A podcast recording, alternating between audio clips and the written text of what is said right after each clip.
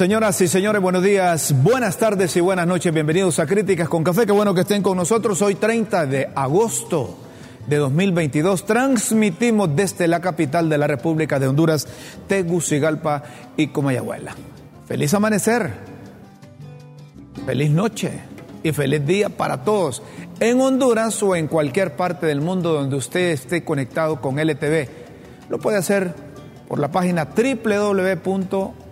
www.ltv.hn puede hacer por el Facebook Live de Rómulo Matamoros, el Facebook Live de La Tribuna, lo puede hacer por el podcast de Diario La Tribuna también. La bienvenida para Guillermo Jiménez Mayén. Un placer saludarte, Memo. ¿Cómo estás? Feliz de vivir, hermano, y de nuevo con gratitud profunda a todos nuestros televidentes en distintas partes del globo terráqueo. Gracias de nuevo por acompañarnos. Hoy me, he levantado optimista al conocer la posición de los pastores de Tegucigalpa. ¿Cuál es, vos? La posición de los pastores de Tegucigalpa es que están en contra de esos que vos estás a favor de que desfilen el 15 de septiembre. de eso, eso sí.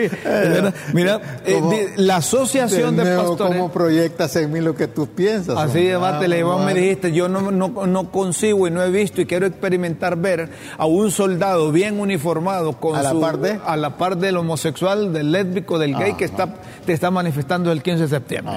Pero han salido los pastores con valor, con valor cívico y patriótico, morazánico y de valle. Oye, bien, no, es que así lo dicen los pastores. Mira, la Asociación de Pastores de Tegucigalpa, ante los recientes ataques a los principios y valores cívicos, y principalmente ante la idea de la comunidad lésbico, gay, transexual, bisexual de marchar durante los desfiles patrios, mismos que por más de 100 años miles de niños, jóvenes y adultos han desfilado portando la bandera de Honduras. ¿Verdad? La independencia y los principios, además del escudo municipal y los estándares de las fiestas patrias, celebrando con principios cívicos y morales, la Asociación de Pastores de Tegucigalpa se pronuncian de la siguiente manera. Solicitamos al señor ministro de Educación y a la presidenta de la República retirar toda la idea de participación de este grupo de personas que no nos representan en las fiestas cívicas y patrias. ¿Estás de acuerdo con ese término? Bueno, vos cuando me quedas callado es que estás en contra. Bueno, pedimos a los padres con principios y valores no, permitir, no permitir que sus niños y niñas, dicen los pastores, sean utilizados por este tipo de movimientos contrarios a los principios del general Francisco Morazán. Morazanistas. Y del sabio José Cecilio del Valle, que dijo, aquí viene la frase, Recorriendo la historia de los pueblos antiguos y volviendo la vista a los modernos, se observa que todos tienen uno de tres estados, el de la ignorancia, el del error y el de la ilustración. Optamos por practicar este último, ilustración. Dirige a tus hijos por el camino correcto y cuando sean mayores, no lo abandonarán. Proverbio, esto si te gustaba, 22.6 de la nueva traducción, ¿verdad? Del Testamento. Extendido en Tegucigalpa, municipio del Distrito Central, el 29 de agosto de 2022. Porque a mí me, me, me, me, parece correcto y me gusta que salgan los pastores, porque todos se han quedado callados. Los únicos que protestamos aquí fuimos nosotros que no concebíamos cómo ver a los uniformados, a los militares, a los policías, a los de los navales, a todo el cuerpo militar, eh, a la par de los de la comunidad gay. Es decir, una cosa es la preferencia sexual, que la respetamos, y otra cosa son los valores cívicos y patrios. Y yo no sé si vos, yo te preguntaba y no me, diste la respuesta, Memo, si, si vos tenés un nieto, un hijo, y lo mandás a desfilar el 14 o el 15 de septiembre, ¿te gustaría verlo a la par de la bandera multicolor de la comunidad gay que va por ahí? Es una pregunta bien, bien concreta y una respuesta concreta. Claro, bueno, yo personalmente tengo mucho respeto a la, la comunidad gay, pero no necesariamente comparto. ¿Me entiendes? De acuerdo contigo. Entonces, no necesariamente comparto y no me gustaría, eh, por, como no lo comparto, que un nieto o un hijo estuviera. Totalmente. Pero por otro lado, tengo alguna observación, aparte de felicitar a los pastores con este manifiesto, con este comunicado. Es que estoy pensando en un, en un, en un pensamiento de un español frente a los protestantes. Espera que lo, un, un protestante es un resistente frente a... Pero protestante es macho. Protestante lanchano. Exactamente. Ajá. Pero dice este, eh, este, en el contexto que hemos venido viviendo, dice este español, yo protesto por la falta de protesta de los protestantes. es decir, Sí, sí. está bien que protesten, pero que no solo sea eh, por un condicionamiento eh, particular, sino por todo aquello que, que amenaza el buen vivir de la sociedad. Estamos de acuerdo, yo sé por dónde ¿Me explico? vas. Yo sé por dónde vas, pero vamos por Porque, partes. porque ha habido, perdón, ha habido un silencio histórico Sí. frente a otros males que hemos vamos, vivido. vamos por partes. Sí, es que eh, estamos como, como el funcionario, como el presidente o el político. Pase adelante, doña Chila. Vamos a hacerle la pregunta a doña Chila. Doña Chila, ¿usted está de acuerdo que la comunidad lésbico, gay, transexual, bisexual desfile también a la par de los hipotes ahí? No. Yo estoy, Chila, yo estoy, yo soy 100% de acuerdo que retomemos los principios, los fundamentos, la plataforma que nos da seguridad, los valores que nos dan dirección y por supuesto, qué mejores valores de lo que se emanan de las Sagradas Escrituras. Yo felicito a los pastores y espero un comunicado contundente también de la Iglesia Católica, que se ha quedado callada. Silencio.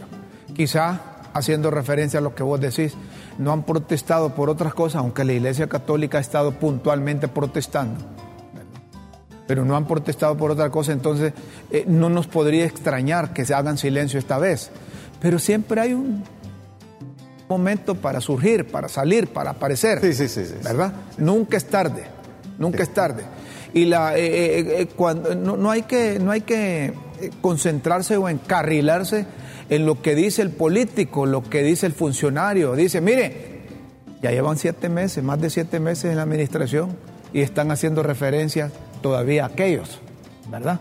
Ya eso ya es una justificación que encontraron des- desastre el país. Cuando tú contratas a alguien en una empresa, Es no es para- que te lleven sí, problemas, Es para mejorar. es para que solucionen los problemas. solucionen los problemas. Entonces, consecuentemente, lo que necesitamos es recuperar, rescatar esos valores. Muy bien. ¿Qué es objetable? Es cuestionable, como dicen aquellos. Eh, ¿Cuáles son esos valores? Y que son- como son intrínsecos, se trata de cosas subjetivas que cada quien tiene su propio valor. y- y el valor de respeto que te enseñaron a vos, quizás no sea el valor de respeto Sí, que le pero, pero entiéndase los valores como los bienes, las virtudes a seguir, que contribuyen para el buen vivir del- de la humanidad. De eso se Entonces, trata. los valores son propiedad colectiva construida por un proceso histórico-social para el bienestar de todos. De eso se trata. No estamos en contra, les aclaramos esto y lo, de- lo dijimos desde un principio, de los derechos que tienen los miembros de la comunidad gay como seres humanos. Estamos con ellos y les hemos dado apertura. Pero tiene que haber un todo. equilibrio entre derechos y deberes. Sí, ¿verdad? Entonces ellos tam- también cuando Guillermo habla de deberes, tienen que sopesar lo que es el valor cívico, lo que es el valor patrio y lo que es la oportunidad de manifestarse. Miren, nosotros les hemos dado cobertura, reitero, a las manifestaciones de la comunidad lésbico-gay, claro. ¿Verdad? Claro. Pero hasta No, ahí. y, a- y aquí han participado. Y esas son preferencias, son preferencias. Así Ahí es. va a salir, mire, es que yo estoy seguro que es que andaba trasnochado ese viceministro, el viceministro de, de- del- del arito y la cola. Sí, cuando dijo que van a desfilar todos y cu- cuando empezó a hablar allá de la palabra, de la palabra eh, patriotismo, del patriarcado y no sé, que se salió. de allá. y patria. Sí, que andaba saliendo. Sí, solo le mat- faltó decir patria libre o morir. ¿Cómo es que dice? O mat- matria libre o morir. Matria, li- Matria libre y morir. Oh. Señoras y señores, vamos a otro tema. Este romo Eh, es ya único. está listo el- la junta nominadora, ¿va? Ya está lista la junta nominadora. Unos dicen que está 4 a 3 y otros dicen que está 3 a 3 y que el, el- el séptimo está con la, con la moneda al aire. Pero está lista la junta nominadora, que es lo importante. Yo creo que ha sido un proceso, Rómulo, arduo, Sí. ¿verdad?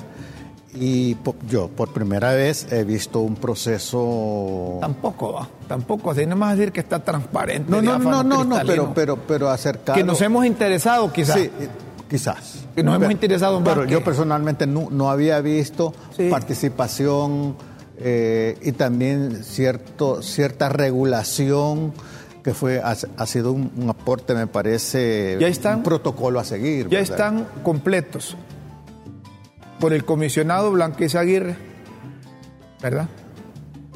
Y el suplente es Rolando Mía. Por la sociedad civil está Marta Dubón, suplente Tomás Andino. Por la Confederación de Trabajadores está María Sabión y Joel Domínguez Almendares. Pero no sé por qué nosotros lo conocemos como Joel Almendares, no Domínguez, pero es el mismo dirigente. La Corte Suprema tiene a Josué Padilla y Daisy Rodríguez.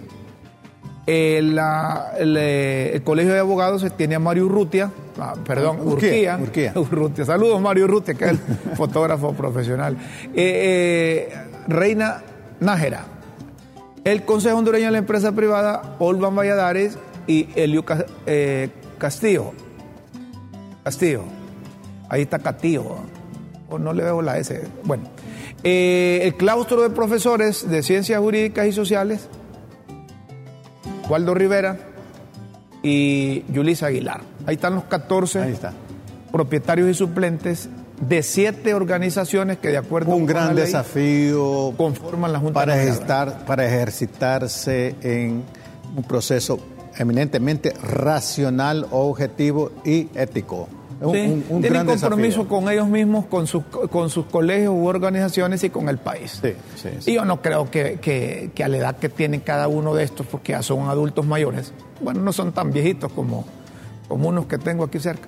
Eh, No, yo, yo acepto que tengo una, una juventud acumulada, no. ¿ah? entonces, entonces pero, pero, pero son gente que ya rebasan los, los supuesto. 40 años. Ya no les lucirían, no les luce, les luce. un resbalón propio de un adolescente. No les, no les luce. Entonces, esta gente, suponemos nosotros, y le damos el beneficio de la duda, Claro. que, que son auténticos Y tenemos grandes representantes, expectativas, ¿verdad? Entonces, auténticos representantes de lo que será la justicia hondureña posteriormente. Por lo menos en la primera parte. porque En la clasificación. El, el toque final viene Lo dan por los del parte Congreso. del Congreso. Muy bien.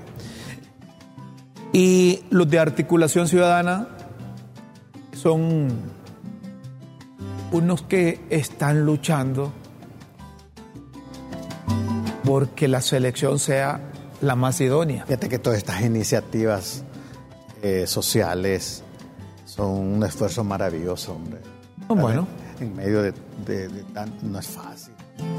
Son auditores sociales Sí, no es que fácil. cumplen el papel de lo que un montón de hondureños, casi la mayoría, no les gusta hacer. No es más fácil de ser indiferente, ¿sabes? No somos perros para hablar, Sí. pero cuando se trata de cosas concretas y reales nos escondemos. Entonces estas hondureñas que están en esa articulación ciudadana, vale la pena que se les respalde porque son hondureños que dejan un montón de cosas de tipo particular o familiar, familiar, personal, personal. para incorporarse a contribuir desde trincheras distintas, Diferentes. correcto, sus aportes, sus granitos de arena para que las cosas salgan mejor. Y eso es bueno. Eso es bueno. Nosotros eh, eh, hemos invitado a, a Jimena García. No sé, Nelson, si, si tenemos a Jimena. Y, y sabes que Jimena Jimena, García. mientras Jimena nos contesta, Jimena es una de estas muchachas eh, inteligentes, pero también comprometidas con la justicia, la verdad. Y Yo, mira yo que- la, yo la he visto. Ayer, a- sí, ayer me la encontré justo ahí enfrente de la universidad. Y no sentían el sol. Vos la mirás más prieta ahora, igual a nosotros, porque es que no sentían el sol, estuvieron como dos horas ahí o más tiempo atendiendo medios de comunicación y buscando la posibilidad de cómo, si les iban o no a permitir a ver el proceso de selección de, la, aparte de los representantes aparte de ser una mujer, aparte de una mujer lúcida, juiciosa, eh, es ética y tiene una gran herencia también. También. La de su padre. La de que Jimenita, bienvenida y gracias. Jimena, eh, de entrada ya cayó el telón ya conocemos a los representantes, a los 14 propietarios y suplentes de igual número, no, de siete organizaciones que conforman o deben conformar la Junta Nominadora. Ahora. Muchas gracias, un saludo. ¿El papel de ustedes cuál va a ser ahora? Bueno, ahora viene lo más arduo, porque vamos a estar también de veedores y haciendo análisis de todo y cuanto podamos del proceso, pero también de las autopropuestas, de las autonominaciones que se van a realizar por parte de los notarios. Entonces, eh, es eh, un reto bastante grande el que tenemos con escasos y bien limitados recursos, porque como bien apuntaban ustedes, pues este es un trabajo voluntario que hemos estado desarrollando y eh, gracias a Dios pues hemos encontrado un equipo de personas que sí estamos realmente comprometidos e interesados con que el sistema de justicia se fortalezca y eh, tenemos este reto y este compromiso con la ciudadanía, con nosotros, con nuestras futuras generaciones y consideramos que la elección de estos magistrados es el detonante para encontrar un cambio real en el país. Todo pasa por la justicia. Este es el poder más importante del Estado, entonces eh, esperamos que lo que resta se lleve con la suficiente transparencia para que nosotros podamos estar informados de manera permanente y poder también así hacer eh, la incidencia que sea necesaria según las circunstancias. Que ojalá y no sea necesario, que ojalá y solo estemos revisando hojas de vida de notarios notables con rima, ¿verdad? De notarios que realmente nos vayan a representar a nosotros como hondureños y hondureñas y no eh, a intereses particulares de poderes reales o fácticos, ¿verdad? Sí. ¿Sabe qué nos gustaría? Y nosotros nos incorporamos sin que nos inviten a ese barco o a ese bus de ustedes, a que todas las cosas irregulares que vayan identificando al interior en el accionar de los miembros que conforman la Junta Nominadora, nos los hagan partícipes a nosotros para difundirlo en este programa Críticas con Café, porque es la forma como un hondureño que quiere lo mejor para el país puede hacer sus aportes. Y también las conductas asertivas que puedan guiar ah, en el proceso, que puedan practicar, porque lo negativo y lo asertivo se hace necesario saber. Sí. Para mejorar. Eh, eh, correcto, pero a nosotros nos interesa más eh, aquellos que actúan como léperos, como bandidos o pícaros. Sí, sí, es que hay, pues. Sí, sí, aquellos que van a ser mandados. Mire, hoy escuchaba una magistrada decir, es aquí donde empieza el verdadero papel de esta gente que selecciona a los que van a ser magistrados de la Corte Suprema de Justicia. ¿Sabe por qué? Porque es en esta etapa desde donde los políticos, oye bien, donde los miembros de los políticos que se acostumbran a dividir el pastel, el pastel judicial empiezan a presionar y dicen, miren, vayan eliminando a esos, vayan eliminando a esos y déjennos solo los de, los de los partidos de nosotros, porque como aquí ya nos dividimos la vaina en el Congreso, entonces necesitamos que lleguen los que queremos poner. Ese es un papel importante lo que hacen los, esta gente de la Junta Nominadora. Por supuesto. asumimos ese compromiso, que si ustedes van a darle seguimiento a esas cosas, por tener presencia que les permitan estar vigilando las, las acciones y ejecutorias de cada uno de los representantes de la Junta Nominadora. Cualquier irregularidad que ustedes detecten ahí, la difundimos aquí en Críticas con Café a través del LTV. ¿De acuerdo? Muchas gracias por el espacio. Sí, esta información es pública, por lo cual tiene que estar a disposición de todos los ciudadanos. Y más bien aprovecho el espacio para que cualquier persona que tenga conocimiento sobre algún indicio de que se está incumpliendo con la ley o que hay conflictos de intereses en los que se estén autonominando, nos busquen y nos informen, porque tal vez nosotros no vamos a tener acceso a toda la información. Es decir, hay información que sí va a ser eh, eh, más fácil de confirmar, ¿verdad? Por ejemplo, que no tengan algún expediente abierto en el colegio de abogados, pues esa es una información que vamos a solicitar y que el colegio nos la tiene que facilitar, ¿no? Pero habrán otras actuaciones que tal vez no están registradas en algún ente o que se mantienen traspapeladas también y que algún ciudadano pueda conocer, que nos informe para que nosotros podamos pues también hacer la presión para obtener eh, dicha información. Jimena, Jimena, conscientes de que lo que ha caracterizado en estos años recientes a este país es la injusticia y que la injusticia deteriora a las sociedades entonces, el trabajo de, esta comisión es por luchar que haya justicia como el fundamento para una, una nación grande, una nación con honra.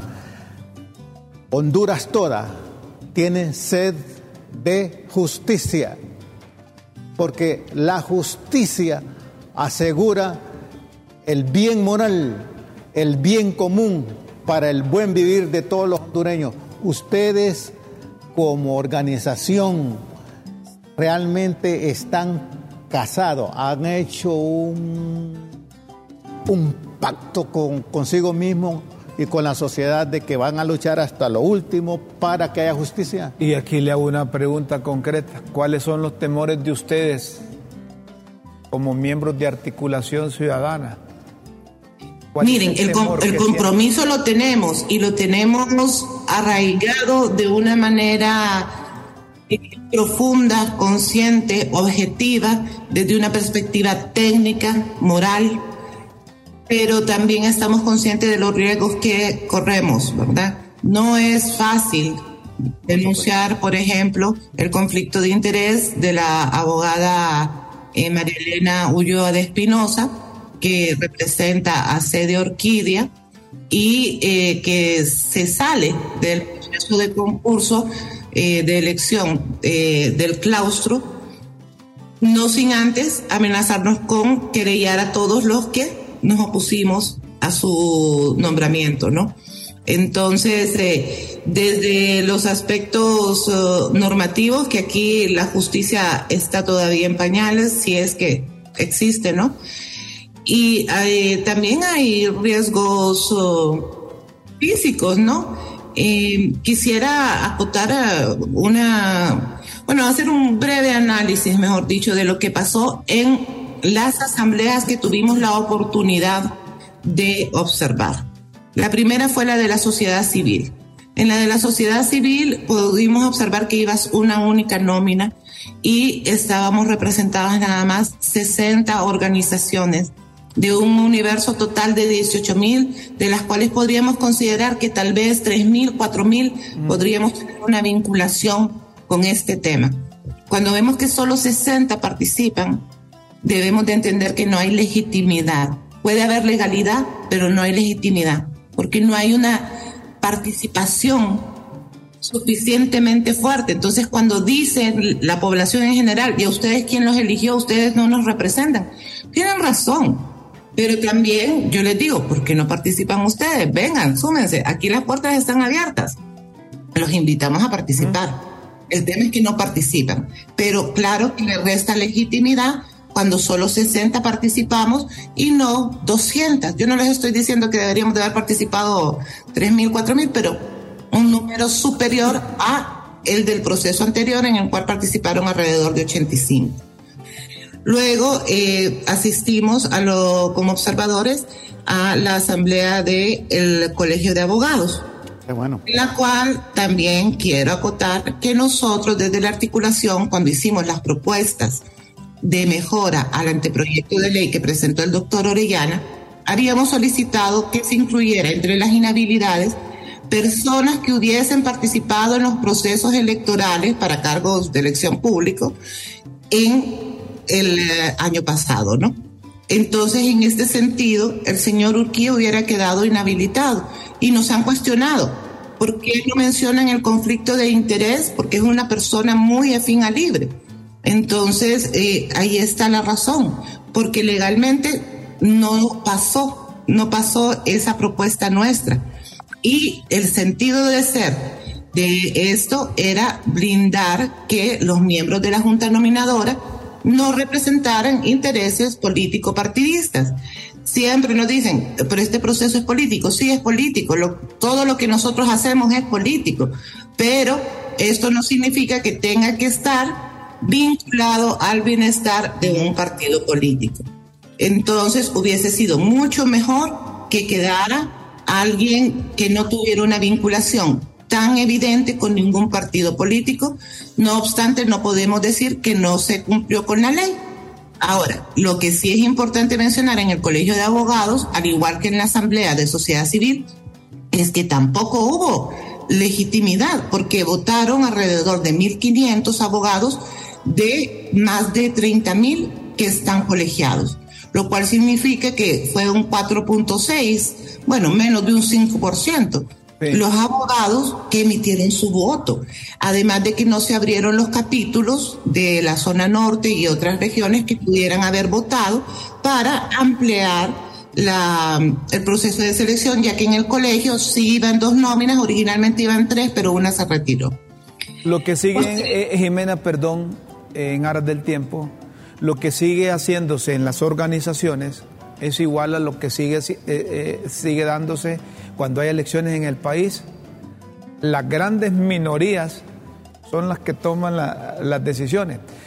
Yo considero que este proceso de ley, de integración, de nominación, de elección, que al final va a concluir con la elección de los 15 magistrados de la Corte Suprema de Justicia, es un vehículo que, que a veces le echan combustible a veces eh, tienen que empujarlo, pero que ahora esté en esa etapa de, que ya están integrados la Junta Nominadora, de la Junta de la Junta Nominadora y que eso es lo que tenemos. ¿Verdad? Eso es lo que tenemos y hay que estar, como dicen los muchachos, como dice doña Chila aquí, ojo al Cristo para que no se les vaya chancho con mazorca. siendo veedores también. ¿verdad? Ya, ya la elección, porque si yo le pregunto a usted, de las siete organizaciones que conforman la Junta Nominadora, ¿cuál fue la asamblea que les permite a los de articulación ciudadana decir que hubo total transparencia y que no hubo ningún problema y que eligieron a la gente que tenían que elegir y, cumplieron con el procedimiento de las 72 horas para, para, abrir si habían o no impugnaciones y que luego la legalizan, oficializan ante el Congreso para inscribirlos y que después venga el proceso de juramentación. ¿Cuál es la asamblea que ustedes se han dado cuenta que es la que cumplió al 100%? Que dan fe. ¿Sí? La única que nos invitó porque a las demás nosotros fuimos a solicitar que nos dejaran participar. La única que nos invitó a hacer la observancia fue el COE. Entonces, por mucho que quieran criticar a la empresa privada, ellos hacen las cosas de manera muy ordenada y hubo total transparencia en el proceso. Atendieron nuestras preguntas sin ninguna reticencia. Entonces, podemos decir que la, más organizada sin lugar a dudas eh, y que mantuvo una, un proceso pues como esperaríamos en todas las asambleas fue el COEP. Ahora, claro, tenemos que estar conscientes que el dinero siempre influye hasta para el desarrollo de estas asambleas, porque ayer, por ejemplo, en la del claustro de profesores, estábamos en el polideportivo y no había un audio bueno. Era, yo creo que tu, pudieron escuchar mil veces mejor las personas que lo estaban viendo a través de el eh, programa, el canal del, del, Congreso, que los que estábamos ahí, ¿verdad? Entonces hay un montón de aspectos que influyen, ¿no? El COEP está acostumbrado a hacer estas asambleas, sociedad civil nos hace falta mucho camino que recorrer, que recorrer, no tenemos ni siquiera una ley que nos respalde para cómo desarrollar este tipo de procesos. Entonces, son diferentes factores. Pero sí, licenciado, volviendo a lo que usted dice, que esto es lo que ya, está, ¿no? Eh, y, bueno, tenemos que trabajar con lo que hay. Pero sí quiero eh, hacer un llamado a la población en que estemos conscientes que es lo que hay para este proceso 2022-2023. Pero para los futuros procesos debemos de comenzar a exigir con suficiente antelación las reformas a la Constitución que permitan que la elección de los magistrados sean de personas que cumplan con requisitos de carrera, de trayectoria. Porque cuando se dice que en los demás países también es político, es cierto, pero con una gran diferencia. Solo se elige profesionales de carrera y la carrera los va depurando porque tienen un montón de controles para que los que puedan optar a ser magistrados realmente sean los mejores y no hayan eh, incumplido las normas eh, eh, institucionales, bien sea en este caso del Ministerio Público o de la Corte Suprema de Justicia. ¿no? Perfecto. Muchas gracias, Jimena. Un fuerte abrazo y estamos pendientes. Gracias, Jimena. ¿Verdad? A, ustedes. A, usted la nombramos a partir de ahora como los ojos de críticas con café en todo ese proceso de, selección de los 45. Así es. Eh, ¿Verdad? que van a llegar al Congreso. Y, mira, y las declaraciones que ha dado Jimena. Nos sorprende también, imagínate el proceso democrático en el COEP. Sí. Es que siempre ha sido así. pero, pero es un aporte maravilloso. Claro. Gracias, Jimena. Aceptado el reto. Un abrazo a ambos. Gracias. Igual, Gracias, Jimena. Jimena García, de Articulación Ciudadana.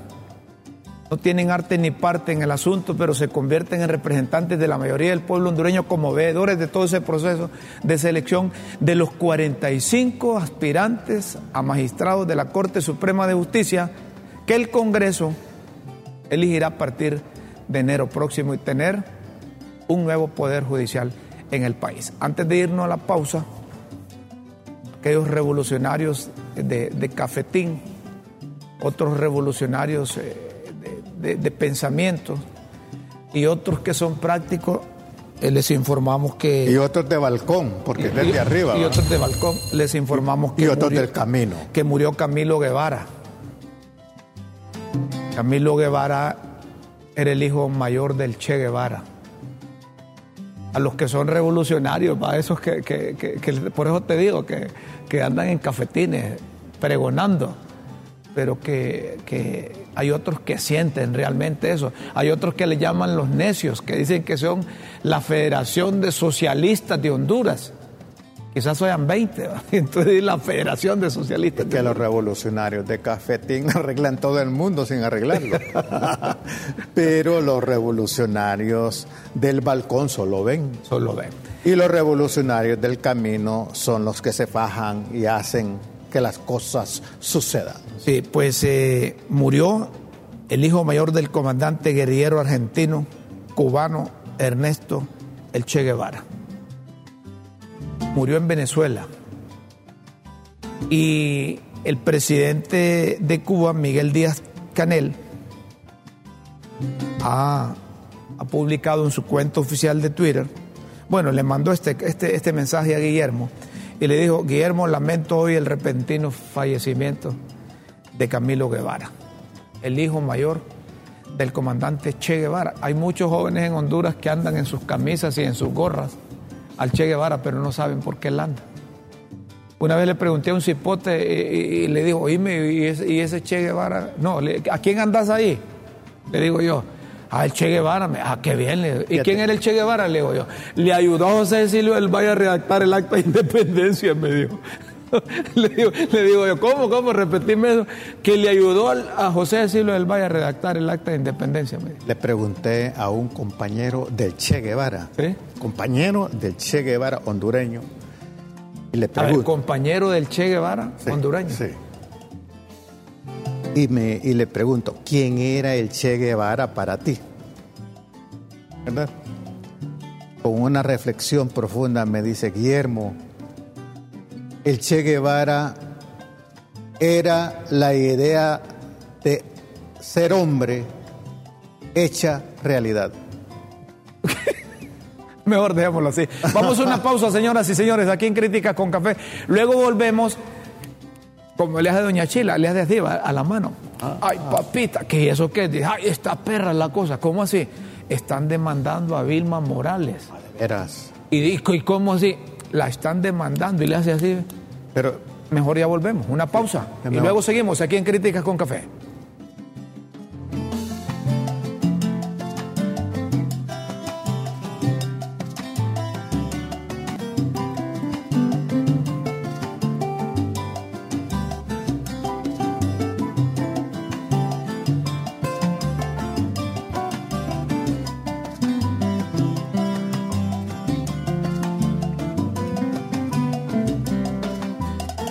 Seguimos, señoras y señores, en Críticas con Café. Pues aquí nos están acompañando. Si ustedes nos ven eh, eh, guapos, atractivos y elegantes, es porque y felices. los camarógrafos están. Y felices. Y felices también. Los camarógrafos son expertos en estas cosas. Está. Yulisa, Oscar. Oscar y Abigail. Y Abigail. Bienvenido. Un aplauso. ¿De dónde vienen De parte ustedes? nuestra, un aplauso, hombre. ¿Vienen de.? No, no, pero de la universidad o de qué? ¿De qué universidad? UNADE. ¿Qué es eso? UNADE. Fundación Nacional. ¿Qué significa FUNADE? ¿Cómo es que vienen ustedes a representar a FUNADE y no saben? ¿Ah? Ahí los va a aplazar este hombre. Miren, pónganle atención a este hombre porque es el que sabe de esas cosas. Bueno, bienvenidos. Eh, bienvenidos a Yulisa, a Oscar y a Abigail. Y, y ustedes saben cuando le hacen así, ¿qué significa? Bueno, fíjate que ¿Ah? Yo jugaba maules. Ajá. Cua- para agarrar pulso. Sí. Y a- cuando de- ahí viene ahí viene Memo decía con los maules. Ah, yo es cuando me iba a jugar fútbol, que quedaba a media cuadra del campo, La Libertad, ahí en Choluteca, y entonces que mi mamá me hablaba y yo no le escuchaba. Ay, y señor. entonces llegaba un, Espera. hermano, llegaba un hermano y me decía, mi mamá, Alístate. alístate. Tenía el azote. Sí, entonces así me dijo doña Chila en el caso de, de- de Vilma Morales. Porque, porque el azote era como el psicólogo para nuestros padres. Y ahora, pero otros decían, la que te truena es la derecha, Ajá. y- Ahí, la izquierda tornátela. Ajá. Es que es más modesta. No, no, ¿y qué pasa que no? no? No, no, no, es que le falta práctica. Ahora entendás, ahora entendés, ahora entendés por qué la gente, la gente de la izquierda, la, la izquierda no la usa y no, No. se identifica mucho con ella porque no sirve Solo ni para pa- me- no, pero la se usa para meter goles de media cancha. no sirve ni para tronar. Para meter goles de media cancha, hombre. Bueno, pues eh, Norman Torres es un abogado que, que se ante la UFERCO Sí. hizo una denuncia por más de 300 millones de lempiras en perjuicio del Banco de los Trabajadores. Pero dice Norma que el delito, Norman que el delito que, que está por lo que está acusando a Vilma Morales, que Vilma Morales, además de que fue presidenta de la Corte Suprema de Justicia, fue presidenta de la Comisión Nacional de Bancos y Seguros. Y dice que la está acusando por lavado de activos. Es una acusación Ya seria habla porque... de 300 mil, No, 300 millones, más de 300, más de 300 millones. 300 millones. Y la acusación la hace porque 300 millones no saben de dónde salieron y que la Comisión Nacional de Bancos y Seguros dijo que estaban buenos. No me refiero a la calidad de, de- de- de los billetes, sino que, sino que el dictamen que emitieron era favorable a esos 300 millones de lempiras que, que- que capitalizaron o sirvieron para fundar o comprar otro banco. Sí, así es. Entonces, el abogado Norman Torres, junto a un montón de empleados y un montón de, de- de socios del Banco de los Trabajadores, sufrieron las consecuencias. Me decís si tenés ahí al abogado Norman Torres, ¿por qué? ¿Está ahí? Abogado Norman Torres, ¿eh? ¿me escucha? Ah, qué bueno, hombre, qué bueno, qué bueno que esté aquí. Eh, a, a ver, ¿me puede resumir el por qué el delito de lavado de activos contra Vilma Morales y otros funcionarios de la Comisión Nacional de Bancos y Seguros? Ok, Rómulo, esto tiene, se remonta al año de 2011, cuando en una jugada política sucia, el diputado de aquel entonces, Rigoberto Chan Castillo, buscó la forma para apropiarse del Banco de los Trabajadores. incluyendo a, muchos diputados del Congreso Nacional. Sí. ¿Verdad? Entonces liquidaron el Banco de los Trabajadores bajo unos argumentos infantiles porque el Banco de los Trabajadores, quiera o no, era un banco popular que funcionaba a nivel nacional, que se movía con poca plata, pero la gente humilde ahí tenía sus ahorritos. Lo despojan, se, apoderan del Banco de los Trabajadores, perdón, lo, de, lo, lo, lo hacen, lo liquidan. Sí.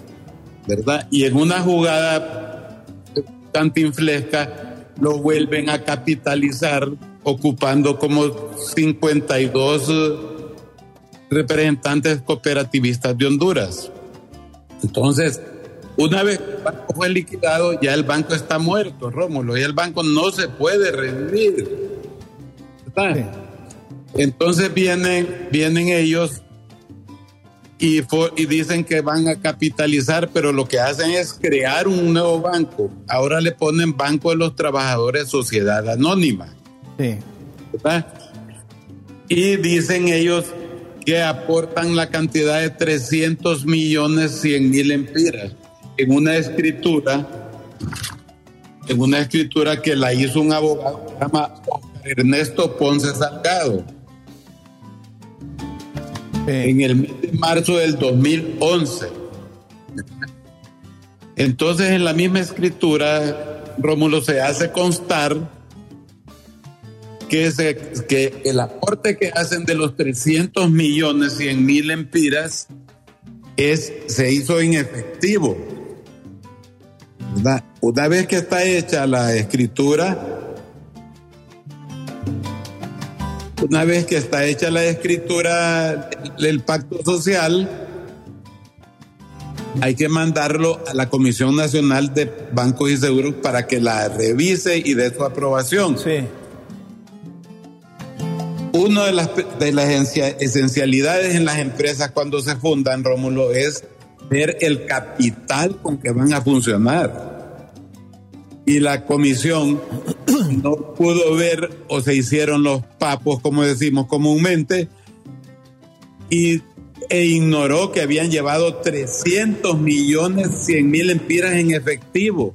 Eso es un lavado de activos autorizado por la institución. A, a, a ver, aguárdeme ahí para efectos de clarificar. Primero, 300 millones de lempiras en efectivo no es una cantidad que se puede llevar en una bolsa del supermercado La Colonia. Y lo han de haber, lo han de haber llevado en algún, en alguna, en algún camión, en algún, contenedor, ¿verdad? Eh, pero, pero lo que me llama la atención es que usted me dice que, que en la constitución de la sociedad anónima le integran 52 representantes cooperativistas. Así es. Cooperativistas. Y, y, varios de ellos aportaron 10 millones de, de lempiras como socios. ¿Y quiénes son estos representantes cooperativistas? 52 personas que, que, que aportaron millones y millones de lempiras. ¿Y cómo llevaron ese dinero ellos también ahí al momento de, aportar, de hacer su aportación? Es una, es, una buena, es una buena pregunta, pero... No, no es, que, no, no es que es buena, Rómulo, no, es una pregunta máxima, ¿verdad? Sí, pero no solo, eso, no solo eso, abogado, lo que, lo que me llama la atención es cómo eh, eh, a la velocidad de un rayo, doña Vilma, siendo presidenta de la comisión, dijo, ahí está el dinero. ¿Qué es lo que sospechan ustedes? No, Rómulo, todas, no, no, no, no, no nos pasemos de ignorantes, ¿verdad? No te estoy llamando a ti ignorante, no. Nosotros los que transitamos en esta noble profesión sabemos que eso no es posible, Rómulo, ¿verdad? ¿Cómo van a llevar en una sociedad anónima, en la fundación, van a llevar 300 millones 100 mil empiras en efectivo? Eso no es correcto, aparte de que no lo permite la ley, ¿verdad? Abogado, abogado, perdone, pero está bien que usted dude de eso. no, no, no, no, no, permítame, nosotros también dudamos de eso. Nosotros también dudamos de eso. Pero usted como abogado sabe que, que ante un juez, usted lo que debe ir a, a sustentar, a documentar, a demostrar que esa cosa se hizo mal. ¿Tiene las pruebas? Aquí tengo el testimonio, instrumento número 23 del día 11 de marzo del 2011, autorizado por el notario Oscar Ernesto Ponce Salgado, ¿verdad? Donde habla de la creación del Banco de los Trabajadores, Rómulo. Es más, por favor, me mandas tú tu correo electrónico que te voy a mandar la copia que logré conseguirla digitalmente del registro mercantil de la Cámara de Comercio. Aquí la tengo, son 66 páginas. Muy bien. ¿Verdad? Ahora y le aquí lo pregunto- tengo. ahora le porque a pregunto- mí no me gusta, a mí no me gusta, yo creo que tú me conoces con el paso del tiempo. A mí no me gusta hablar sin las pruebas en la mano. Muy bien. Y por eso es que hicimos contacto con usted, porque viene la otra pregunta. ¿Y qué le dijeron los de la UFERCO? ¿Habló con el, con el titular de la UFERCO? No nos pudo atender porque estaba ocupado, Rómulo. Estaba ocupado. No sé si estas son cosas bien delicadas. Insistimos con. Yo represento a don José Dolores Valenzuela Gabarrete, que es ha sido presidente de FECITRAN. Ellos son más los más afectados porque a ellos los despojaron de unos invaluables terrenos allá en la costa norte. Y ese es el dolor de esta gente porque los tienen virtualmente en la calle con esa operación fraudulenta del Banco de los Y Trabajadores. esa operación fraudulenta que dejó como consecuencia a, la gente, además de estos que están pendientes de esos terrenos, ¿qué otras consecuencias han tenido que las pueden demostrar legalmente ante un proceso, ante los órganos jurisdiccionales? Te lo voy a hablar sin ser un poco malcriado. Ese el- hay un montón de gente que tenía dinero, poco dinero, pero tenía ahí. Y ese dinero, Rómulo, se lo hueviaron literalmente. ¿Y quién se lo huevió? no- el nuevo, la nueva administración es el nuevo banco, no lo devolvió. Ajá. Entonces, ¿por qué van? Usted sabe que hay gente aquí que vive con sus cinco mil, sus diez mil pesitos, que ahí los tenían guardados. Correcto. Se lo robaron ese dinero, no se devolvió, porque el capital de esa nueva sociedad anónima, Banco de los Trabajadores, es un capital fijo de 300 millones 100 mil empiras y ellos no hacen alusión a que, a que agarraron el dinero de todo el banco anterior. El Muy banco bien. anterior tenía un montón de fondos, tenía un capital y no devolvieron ni un cinco. En ocasión de que yo me di cuenta de esto, en mi casa se volvió un receptor, aquí me llamaron un promedio de 1.500 personas pidiendo que les devolvieran sus 5, sus 10, sus 20 mil empiras, Rómulo. Sí. Pero como esta era una operación vigilada por Vilma Morales y el séquito de la, de la comisión, y esto sabemos, y tú bien lo sabes, Rómulo, que sabemos que esta, esta operación fue orquestada por el presidente Juan Orlando Hernández. Y de esto se, se sabe muy bien que con los beneficios de hacer esta escritura, hasta una casa compraron los Hernández García en Miami. Sí. ¿Verdad? Bueno, bueno, aquí me una, una última pregunta por, por cuestión de tiempo, pero vamos a darle seguimiento a esto. Le prometemos aquí en Crítica con Café, cuando tengan nuevos elementos, nueva información, la compartimos. Eh, el correo para que lo anotes normal, romulomatamoros.yahoo.com para que me envíe la información. romulomatamoros arroba- arroba yahoo.com, ¿verdad? Ahorita ya lo apunté, Rómulo. para que, para que me envíe información. Pero eh, hay una, una, una pregunta concreta que me hacen aquí. Dice, pregúntele al abogado si es cierto que él anduvo huyendo. Claro que sí, y eso es cierto, y un montón de, co- de- de colegas tuyos lo saben. Cuando esto, esta denuncia ya se había puesto en el Ministerio Público.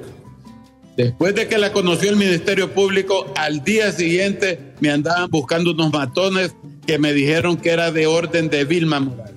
A mi esposa la quisieron secuestrar Orden de, Vilma, veces. orden de Vilma Morales. No, no eso, no, eso no lo creo, abogado.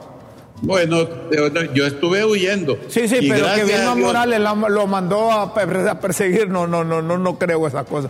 No creo que llegue a ese Rómulo, yo hablé con ella y le reclamé. Con Vilma fuimos con amigos en la facultad, nos tratábamos de voz y éramos un relajo, nos íbamos en las elecciones y me salió con un misterio, óigame usted, tratándome de usted. Si ese diablo yo nunca lo traté de usted y ella apareció tratándome así. Y al final de la conversación me dijo, Rómulo, yo estaba aquí en mi casa con la gente que había mandado a matar, ¿verdad? Y le dije, aquí estoy en mi casa y te estoy comunicando lo que me está diciendo la gente. No usted, que usted, que eso es una mentira, no usted. Tened cuidado. Le dije que yo no soy ningún moto porque realmente hay que ponerse alerta, Romulo. Perfecto. ¿O acaso crees que yo, yo saqué a mi familia para Italia de, de, por, por, un prurito, Rómulo? Sí. ¿Ah? No. Me, a mi, a mi esposa se la quisieron secuestrar dos veces quisimos ir a la policía, pero acuérdate que en ese entonces Vilma era la rectora de la policía, era la mandamás. Perfecto. Mire, por cuestiones de tiempo lo dejamos aquí, pero nos comprometemos a dos cosas. A darle seguimiento a este caso del Banco de los Trabajadores y a ver si es posible que Vilma Morales nos acepte una comunicación y darle igual participación que la que ha tenido usted, porque son acusaciones muy serias que le está No, haciendo. graves, Son graves, no graves. Graves, graves, graves. graves. Aquí que le hace a la, tengo- a- a la- a la abogada Vilma Morales. Aquí tengo, te voy a mandar, Rómulo, la escritura y la denuncia para que mires que yo estoy, estos son delitos comprobados, Rómulo. Aquí está la confesión del, aboga- del, del notario que dice que llevaron 300 millones 100 mil empiras en efectivo. Perfecto. Abogado, le agradezco mucho que haya aceptado esta Gracias, comunicación. abogado. Gracias por. Abogado. Norman Torres, aquí me está apoyando doña Chila y Nelson, que dije que hay que hacer una pausa. Le hacemos la pausa y luego volvemos. Estas cosas eh, quizás nos las escuchen en otro medio así. Pero lo lo que buscamos es la verdad. Le damos la oportunidad a Norman Torres y vamos a ver los de producción si hacen lo posible para que mañana contacten a Vilma Morales y escuchar la versión de Vilma Morales, porque eh, Vilma Morales es muy accesible a los medios de comunicación, ha estado en tantos cargos, fue presidenta de la Corte Suprema de Justicia, estuvo en la Comisión Nacional de Banco y Seguros, estuvo en el Instituto Hondureño de Seguridad Social, fue miembro de la Comisión Interventora de la Policía y como dice Tuki Bendaña en el norte, pereré, pereré, pereré. Una Entonces, mujer, una, vamos a una ver si... mujer muy polifacética. Vamos a ver si la logramos contactar y vamos a darle seguimiento a esa denuncia. Y mientras, que si, tanto, y que si esto fuera verdad, es grave. mientras tanto, tenemos que hacer una pausa. Una pausa aquí en Críticas con Café, luego seguimos.